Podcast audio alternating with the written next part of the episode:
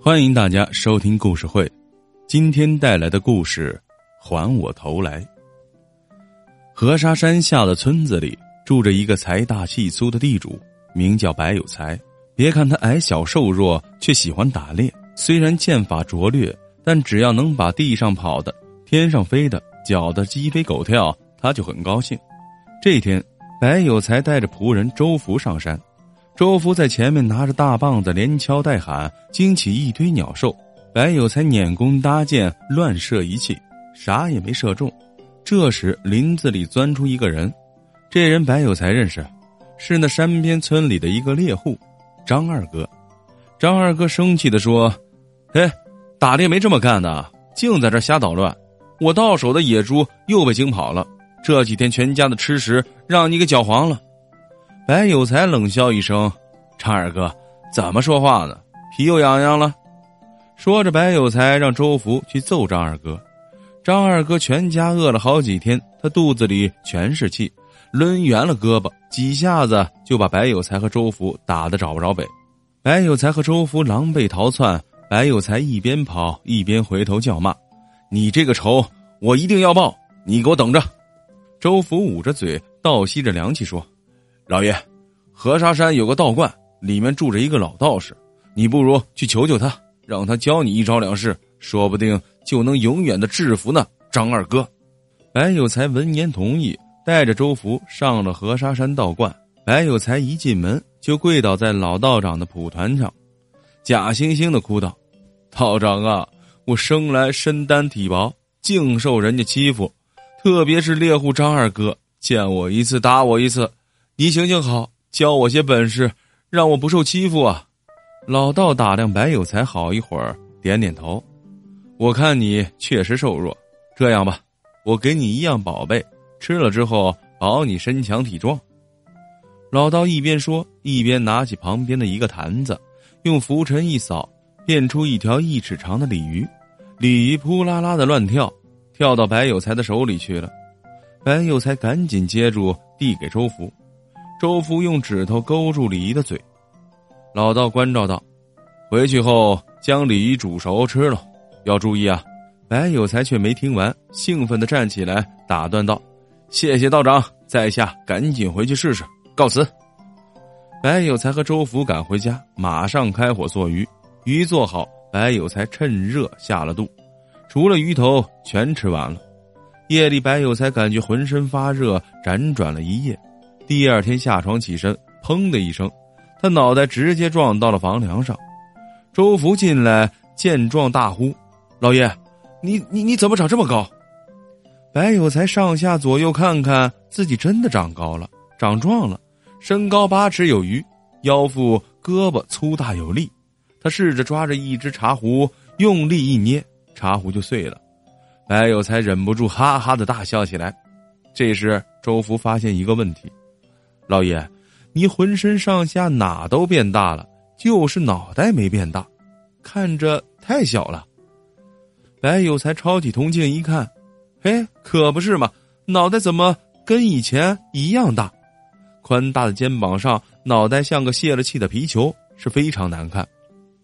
白有才焦急起来了，他让周福上道观跑一趟，问老道这是咋回事啊？过了好久，周福气喘吁吁的回来。老道告诉我呀，把鱼头吃了，你身体就匀称了。白有才赶紧找昨天扔在院墙角的鱼头，可鱼头已经被吃光了。旁边有一个十只大脑袋的蚂蚁，进不了蚂蚁窝，正急得团团转。白有才搓着手说：“鱼头让蚂蚁吃了，你瞧那脑袋，个个跟黑豆一样。”周福拿个罐子来。把那大头蚂蚁抓进去，我要把这蚂蚁给吃了。周福抓了大头蚂蚁送进厨房，用油和面搅和蚂蚁，做出来一张大煎饼。白有才看上黑花花一片，怪吓人的，一时是吃不进嘴里，就开门到院子里透透气。回来一看，白有才顿时傻眼了，只见一只大老鼠正在啃煎饼，最后一口刚刚落肚。白有才跳起来，赶紧去追老鼠，老鼠扭头就跑，跑着跑着，老鼠的脑袋就膨胀起来。等要钻洞时，只听到“噌”的一声，脑袋卡在洞口进不去了。白有才哈哈笑了，看你往哪儿走！说着话就要去拽老鼠的尾巴，手刚伸过去，旁边窜来一个黑影，老鼠眨眼不见。白有才抬头看，原来是自家的黑猫把给老鼠叼走了。白有才说了句话呀：“该死的咪咪，回来！”他到了院子里，发现黑猫上了树，三下两下把老鼠生吞活剥了。白有才忙跑去晃树，只见黑猫脑袋逐渐变大，头重脑轻，站立不稳，一头就栽了下来。白有才伸手去接，认定这次十拿九稳，哪知又节外生枝，一个巨大的黑影突然从眼前掠过，一把抓住黑猫，腾空而去。白有才抬头一看，哎呀，原来是一只老鹰，他把猫给我叼走了。眼看老鹰飞没影了，白有才一屁股瘫坐在地上，半天没说话。第二天，周福说：“老爷，不要麻烦，小的陪你去河沙山打猎，放松放松。”白有才听了后提起了精神头，两人去河沙山。周福仍是一阵搅和，飞禽走兽顿时乱窜。白有才拈弓搭箭，还真射倒了几个。此时树林里突然窜出一个硕大的脑袋，跟一只三斗大的烤老差不多。白有才没有防备，吓了一跳，仔细看竟是猎户张二哥。白有才心慌了，张二哥也跟老道要约吃了，那可不好对付了。等张二哥走出来，这才看清楚，张二哥除了脑袋大，身体还是原来大小。因为脑袋太沉，张二哥双手扶着两边的脸颊，呼哧呼哧的喘着粗气。我都得了大脑袋怪病了，你们还来捣乱？白有才和周福看着张二哥滑稽的样子，大概明白怎么回事了，哈哈大笑一阵。张二哥呀，你昨天是不是吃了什么呀？张二哥说：“我吃了一个狗獾的脑袋啊。”原来昨天张二哥打猎时。看到天上盘旋着一只大脑袋鹰，忽高忽低，飞得不稳。他一箭就给射了下来。老鹰掉到林子深处，等张二哥找到时，发现老鹰已被一只狗獾吃掉了。张二哥又是一箭将那狗獾放倒。回到家，他将狗獾皮一剥，把肉煮了。他看狗獾脑袋很大，肉也多，就把身子留给家人，自己把狗獾脑袋给啃了。谁知过了一夜，脑袋变成这副模样，走路都走不稳。白有才鼓掌道：“看到我身体上的变化了吗？这大脑袋本来应该是我的，既然你得了去，今天啊，我要把你脑袋扭下来啃了，还我头来！”说着，白有才张开双臂，气势汹汹的扑了过去。张二哥伸手抵挡，却像碰到铁棍儿一样，疼的是直呲牙。想了又想，双手一收，用自己的大脑袋顶住白有才的胸口。白有才往张二哥脑袋上砸了两拳，张二哥却一点都不疼，脑袋硬的跟铁头似的。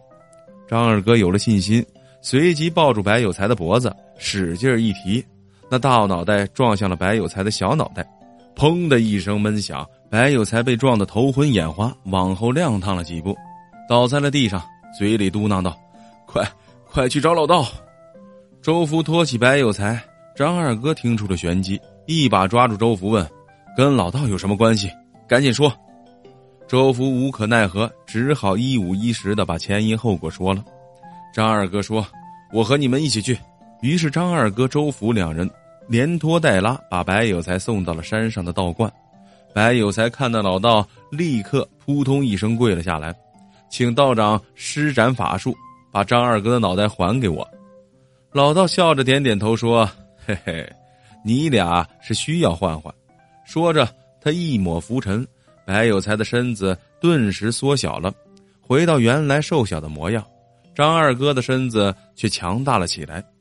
白有才喊道：“错了，错了！”老道摆摆手：“没错，这膀大腰圆的身体对你一个地主来说没有丝毫的作用。”但对穷人来说却可以用来谋生。张二哥一家从来没吃过饱饭，正需要帮他一把。白有才悻悻的带着周福下山。后来他再也不去河沙山打猎了。张二哥呢，从此过上了温饱的生活。